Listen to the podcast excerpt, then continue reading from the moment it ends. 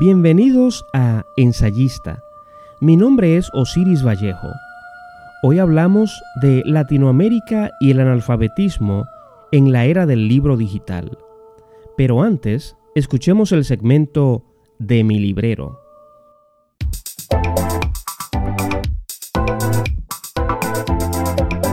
¿De qué hablamos cuando hablamos de amor? De Raymond Carver. En prosa minimalista, sin adornos, Carver plasma el carácter demencial, tal vez nihilista de su sociedad. El buen lector descubre y redescubre la destreza del autor para dotar de relevancia a un puñado de personajes casi anónimos. En todos los textos es posible disfrutar el sendero de la lectura y quedar fascinado al intuir el final. En el cuento Mecánica Popular, nieva. Una pareja discute, pues la separación es inminente. Un niño llora. Él quiere llevarse al niño. Ella se lo impide. Él insiste. Y el desenlace es sutilmente lastimoso.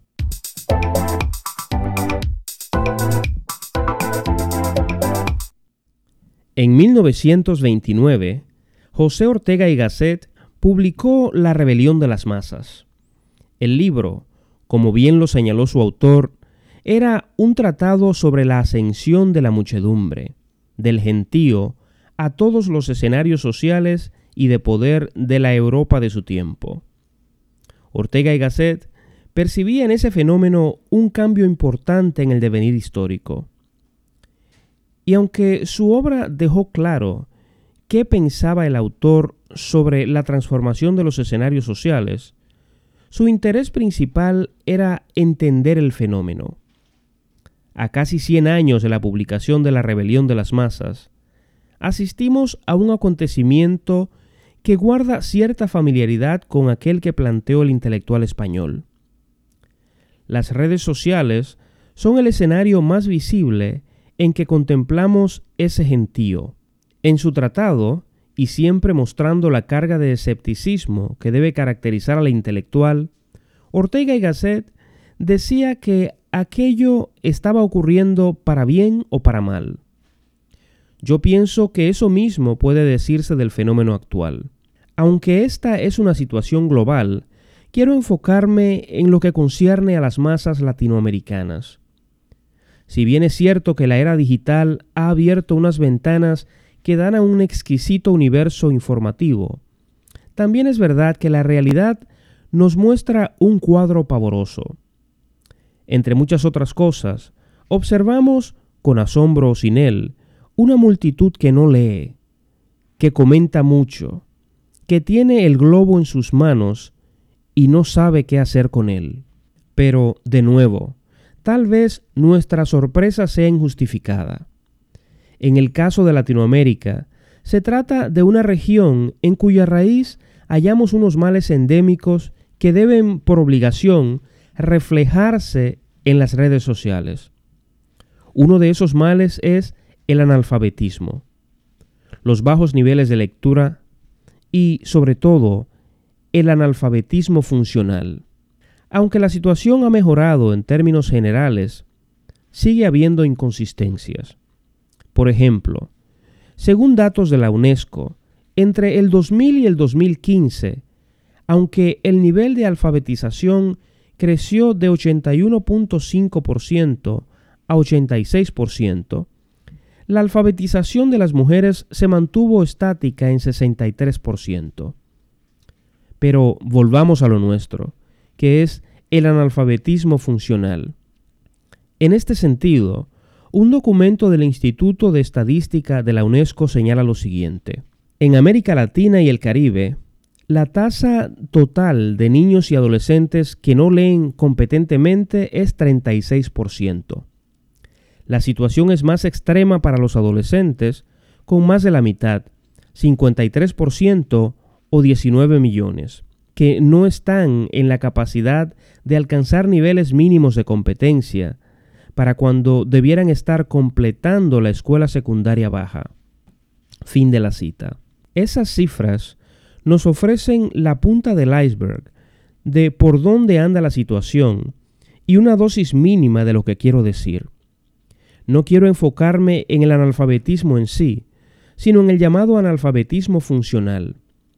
Y antes de aportar más datos o esgrimir cualquier otra opinión, centrémonos en qué quiero decir con analfabetismo funcional.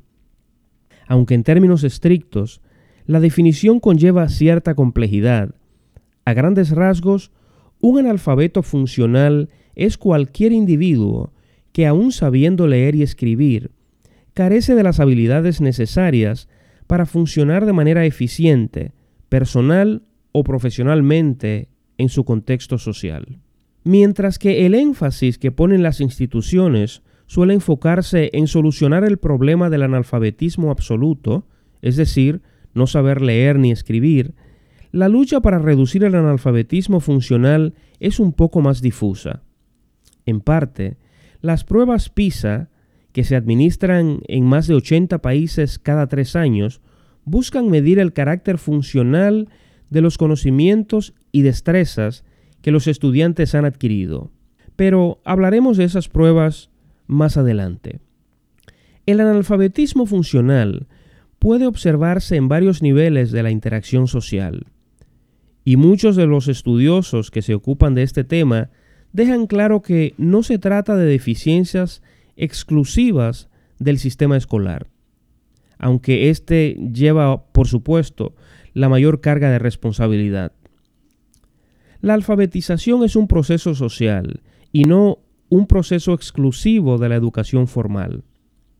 En la alfabetización de una persona intervienen la familia, la comunidad inmediata, el país en que vive, etc. Es decir, las deficiencias en la formación de un individuo suelen ser el resultado de carencias estructurales y no solamente individuales. En este sentido, quiero acudir a una cita de un documento emitido por la UNESCO y que recoge las ponencias del Foro Regional de Políticas Educativas del año 2018. Esta cita es relevante porque muestra con claridad una de las razones esenciales de la deserción escolar. Dice, por otra parte, las percepciones de los jóvenes acerca de la baja relevancia de la educación ofrecida también conforman un factor determinante del desinterés en la educación y la deserción escolar. Aproximadamente un 40% de los estudiantes abandonan la escuela por aburrimiento o porque no sienten que lo que estudian sea útil. Es importante señalar que mientras que los obstáculos sociales y económicos afectan desproporcionadamente a los estudiantes de las familias de bajos ingresos, los casos de deserción escolar por desinterés de los jóvenes se observan en todos los estratos sociales. Fin de la cita. Que los estudiantes deserten porque consideran la escuela aburrida podría ser un indicador de que el sistema educativo no está a la altura de los tiempos. Entender esto hoy es más importante que nunca, pues la llamada era digital avanza a un ritmo acelerado y va dejando atrás a instituciones e individuos que no marchen a su paso. Numerosos estudios han mostrado que las habilidades lectoras se fortalecen cuando el ambiente le proporciona los materiales y las experiencias necesarias a los estudiantes y logran relacionar esto con el contexto del interés del estudiante. Pero más allá de juicios generales, vayamos a cifras concretas, a estadísticas sobre cómo anda la situación en Latinoamérica.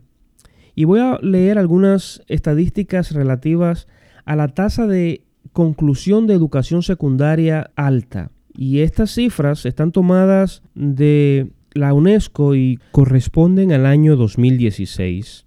Lo que voy a leer refleja la cantidad de estudiantes que concluyeron la educación secundaria alta. Voy a comenzar por el país que tiene la tasa más baja. Es decir, en este sentido, la tasa más baja es el escenario más pobre y la tasa más alta es el país que tuvo mayor desempeño. El primero es Brasil, con 21,6. Guatemala, 34,5%. Uruguay, 39,6. Honduras, 41,6. El Salvador, 54,4. Costa Rica, 54,8. México, 58,4.